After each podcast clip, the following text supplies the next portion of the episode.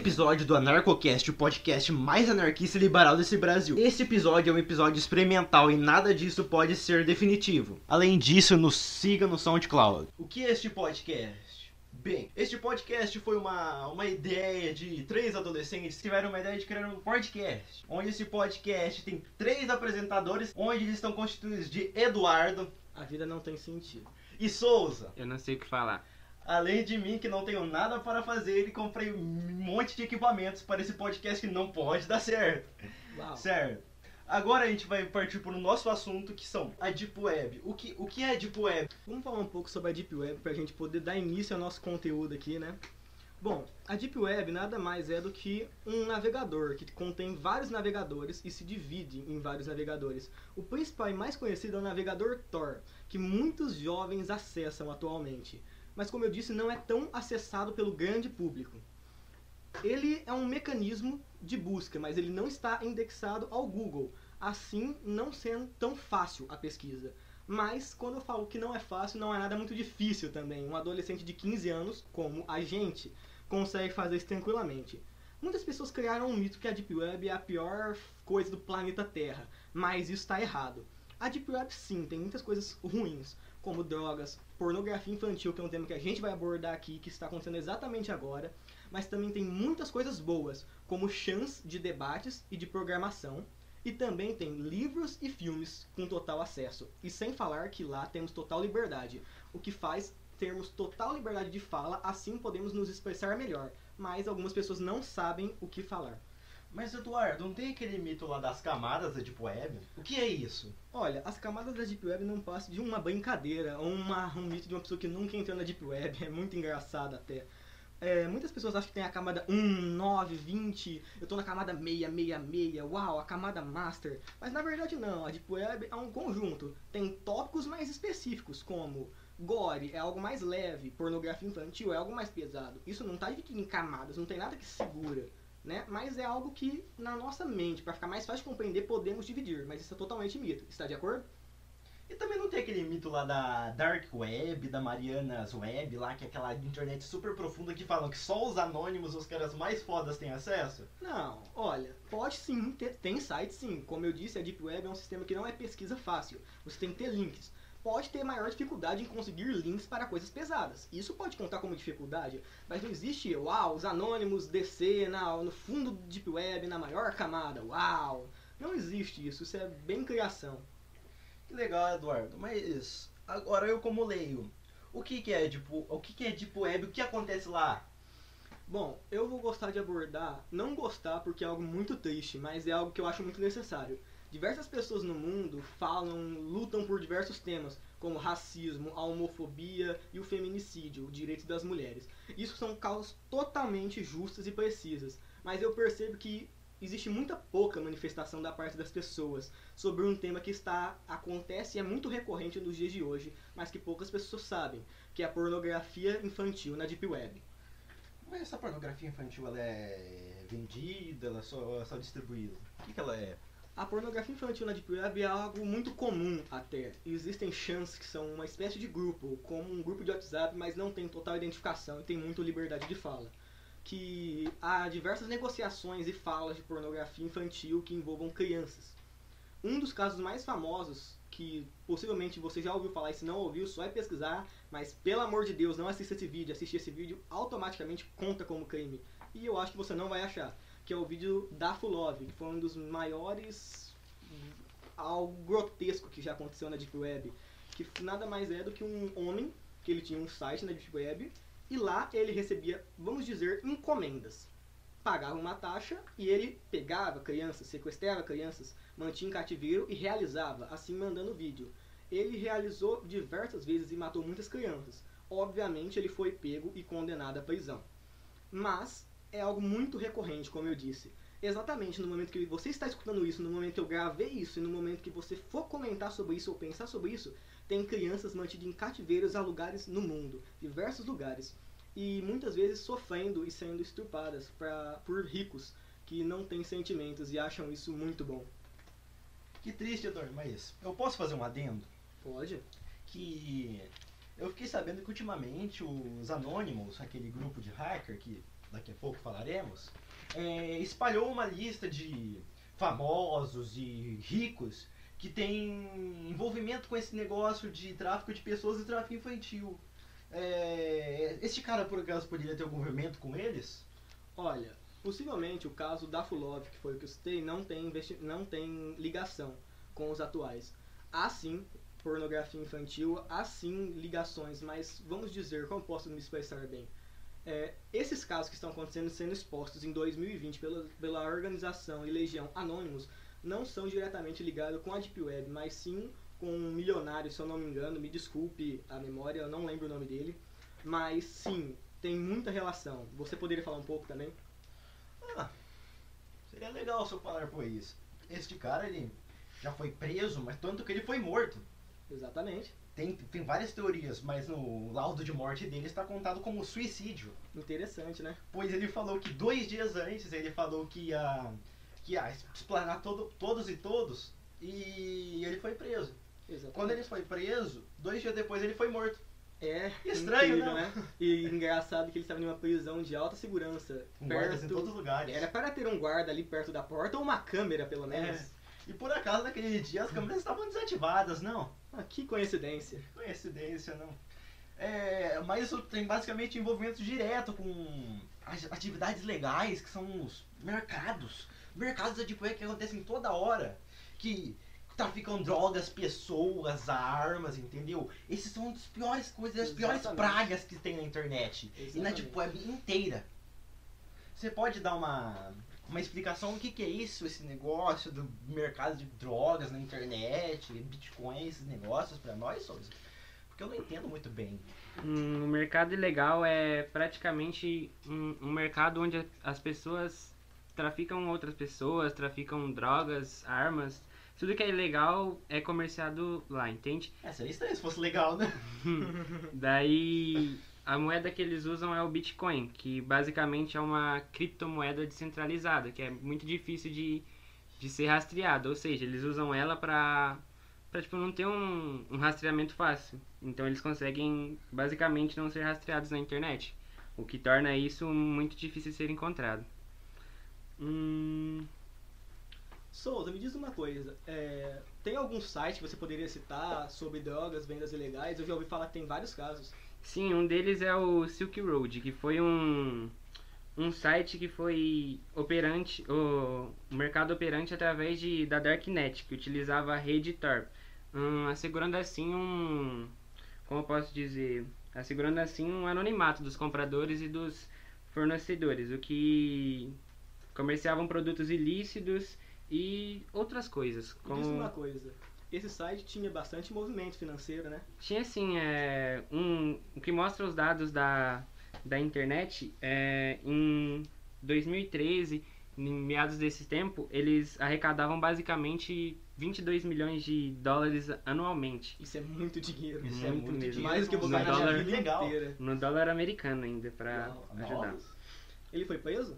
Sim, o criador do, do site foi o, uma pessoa chamada, não sei dizer o nome dele direito, mas é Ross Ulbricht, que foi preso pela FBI e recebeu prisão perpétua em meados de 2013. Olha só. Parece que não deu muito certo. Prisão perpétua por tráfico de drogas, né? É, de drogas e muito mais. Um assassinato de aluguel. que estranho, não? Ah, vale ressaltar uma coisa bem importante. Que muitas pessoas acham que você vai entrar na Deep Web, uau, nossa, drogas, tudo, eu vou comprar coisas, tem acesso. Não. 90% dos sites que tem na Deep Web não são reais. No caso, lá você simplesmente compra e nunca vai receber aquele produto na sua você nunca- vida. Você nunca vai receber nada. Como as Você- misteriosas caixas dos youtubers. Uau! Aquelas caixinhas Vamos no Você vem- Sabia. É, você sabe. Aquelas Isso não é uma crítica, hein, pessoal? Aquelas caixinhas misteriosas que vem um pouco daqueles papeizinhos estranhos, com umas figurinhas. Exatamente. Hum, Uns hum, cards de Yu-Gi-Oh! É, cards de Yu-Gi-Oh, né? Olha, mas é isso. Em resumo, por enquanto, o nosso tema principal vai se tratar sobre tecnologia e sobre pornografia na Deep Web. E também vamos falar daqui um pouco sobre o grupo Anonymous. We are Legion. Expect us. E aí, pessoal, voltamos aqui. Agora a gente vai falar um tema muito atual que está acontecendo muito ultimamente, principalmente com isso que está acontecendo nos Estados Unidos, que é o web ativismo, que muitos jovens que não podem ir na manifestação ou nas causas estão fazendo. João, por favor, nos conte um pouco. Então, ultimamente a gente tem visto esses webs ativismos, né? Como o próprio caso de Hong Kong, o caso de. Do, dos Estados Unidos mesmo, que ultimamente o web ativismo tem crescido muito alto, como esse Black Lives Matter, Free, Free Hong Kong. E ele não. Você não consegue esperar o quanto de pessoa que vai ter nesse web ativismo, porque é na própria internet. A internet ela não dá um número correto. Absurdo absurdamente alto. No mundo inteiro tem o ativismo. No Brasil, ultimamente, com as manifestações antifascismo contra o governo, do próprio presidente que fala, fala algumas bobagens, do presidente dos Estados Amado Unidos. Amado Jair Bolsonaro. Amado. Ele fala muitas bobagens e a galera propriamente é, se posiciona contra ou a favor. E o ativismo é muito antigo já e de, praticamente desde os primórdios da da escrita da internet, né? Que eles começaram a se posicionar contra ou a favor, tanto que nos começos eles foram nos chans, que hoje basicamente é uma coisa morta.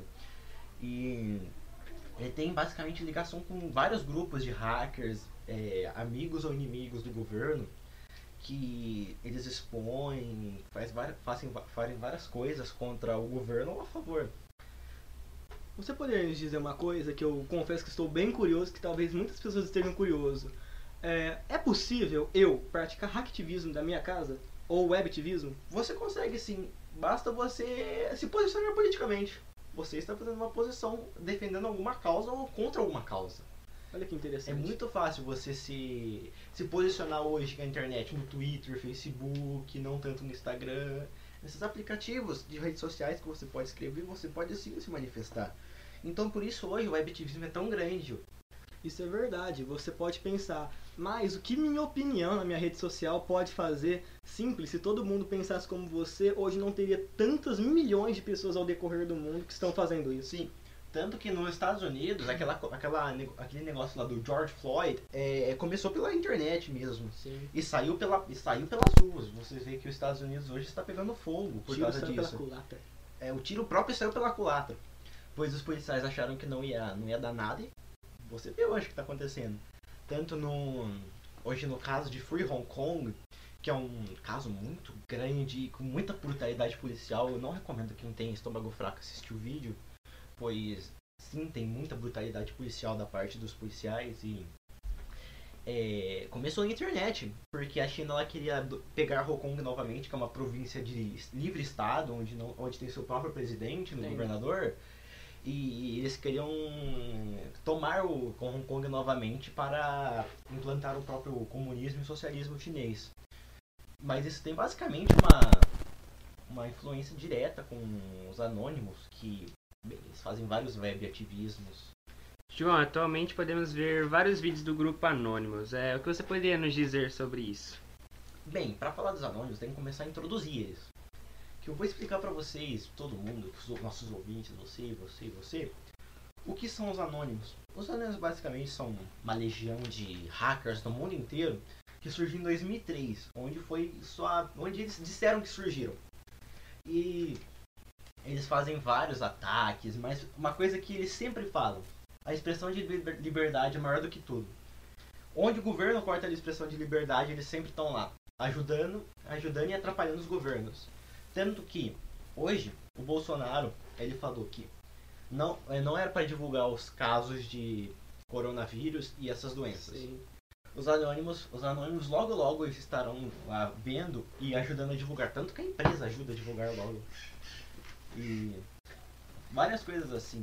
Exatamente. Mas você poderia nos dizer uma coisa? Todos os vídeos postados e perfis de anônimos são reais ou não? Não.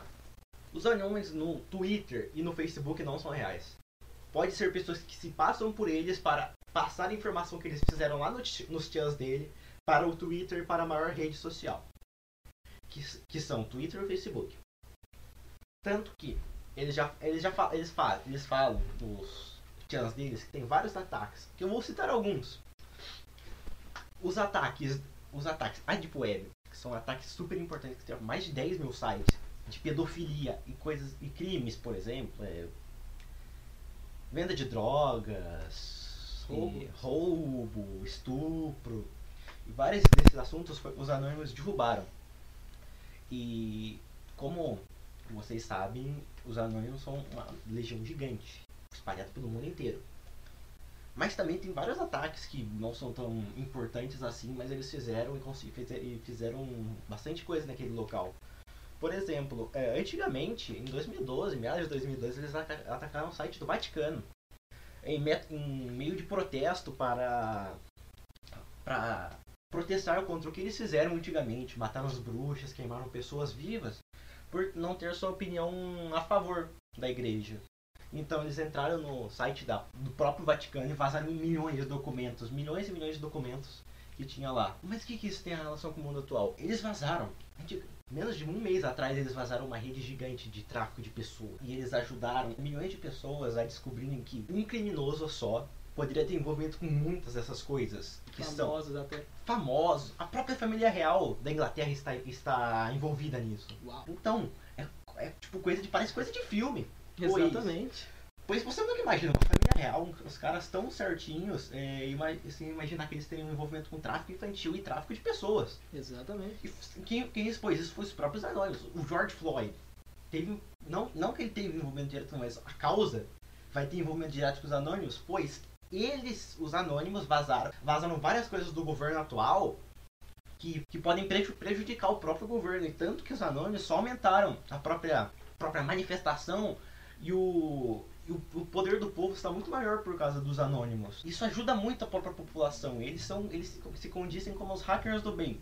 Aliás, com relação ao que o João falou, podemos relembrar que no começo das eleições, certas pessoas diziam que se votassem no Haddad, o Brasil viraria uma Venezuela. E podemos dizer que hoje em dia, com o nosso atual governo privando tantos dados, se continuar assim, vamos acabar virando uma Coreia do Norte. Mas em relação a isso, a gente pode ver uma coisa bem recorrente agora que está acontecendo no mundo atual, que é os movimentos de racismo contra o racismo. Ops, me perdoe. e o movimento antifascista, né? O que, que acontece? É, eu acho isso muito interessante, porque como Malcolm X já disse, há, se eu não me engano, mais de 30 anos atrás, ele falou que uma hora o povo iria acordar. No caso do que ele falou seria os negros, mas vamos generalizar um pouco agora. E quando isso acontecesse, é, todo mundo se juntaria em um só. E o governo não teria mais poder. Ia ser literalmente uma revolução, uma revolta, né? Nas palavras de Leandro Carnal, em uma breve entrevista que ele deu há pouco tempo, no começo da pandemia, uma revolução não passa de acelerar um processo que já estava acontecendo, que é o caso do racismo. Milhares de negros morrem por ano nos Estados Unidos sob vítimas de polícia ou falsas Não acusações. só, no, não só nos Estados Unidos, como também no Brasil, em todo o mundo. No Brasil, exatamente. As, as polícias no, contra os negros aqui no Brasil são as mais agressivas. Se você ver essas gravações, a polícia desce com o fuzil na cara do cara já. Exatamente. E só pra você ter uma noção, que eu acho muito. Caso algum de vocês seja conservador hard na veia, vocês podem pensar: ah, mas a população do Brasil é maioria negra, então é óbvio que vai matar mais negro. Cara, isso não justifica, sabe? Se você pegar os dados, não bate. Fazer uma regrinha de três simples, cara. Não Ah. bate. Absolutamente, não bate nenhum dos desses dados que vários conservadores falam. Exatamente. E é muito interessante isso que aconteceu atualmente, como eu já disse, porque mostra que o povo negro ele já tinha noção dos seus direitos, mas agora ele literalmente está lutando e se unindo de vez, não os negros co- como os brancos de um movimento antifascista. Também movimentos contra o nosso governo Bolsonaro, que por mais que não aparentem tantas características de ser fascista, é, mas sim é um governo bem ruim na visão popular. Tanto que. Na minha também. Que a gente já. Que a gente já falou antes, é a maioria desse governo do Antifa é, contra o governo Bolsonaro, tá tudo no ibetivismo. Exatamente. Isso é um- algo muito interessante. Até a comunidade, o grupo Anônimos já fizeram algumas coisinhas aqui no Brasil, não é mesmo? É, e se você comprou alguma coisa no cartão do Bolsonaro, a polícia vai bater aí. Mas tudo bem. Cuidado. Bom, pessoal, então é um pouco disso que a gente veio falar aqui, sobre temas virtuais de internet, falar um pouco sobre o racismo que está acontecendo, não é mesmo? E é isso, E pessoal. é isso. Bem, o nosso podcast vai ficando por aqui e espero que dessas primeiras edições que não foram tão boas, pois é o nosso primeiro podcast. Na primeira vez na vida a gente nunca tinha tentado um podcast. Espero que vocês tentem compreender que não ficou a melhor das coisas, mas bem, como é o Brasil, o tempo vai melhorando. Não é nada profissional, né? Não é nada de equipamentos caros e coisas gigantes. Tanto que vocês podem perceber, eu não sei se eu vou conseguir tirar na edição, vai ter um pequeno ruído, mas com o tempo vai melhorando, vai vindo novos microfones e espero que vocês tenham gostado. Bem, como vocês sabem, gênero neutro não existe e adeus. We are Legion. Expect us.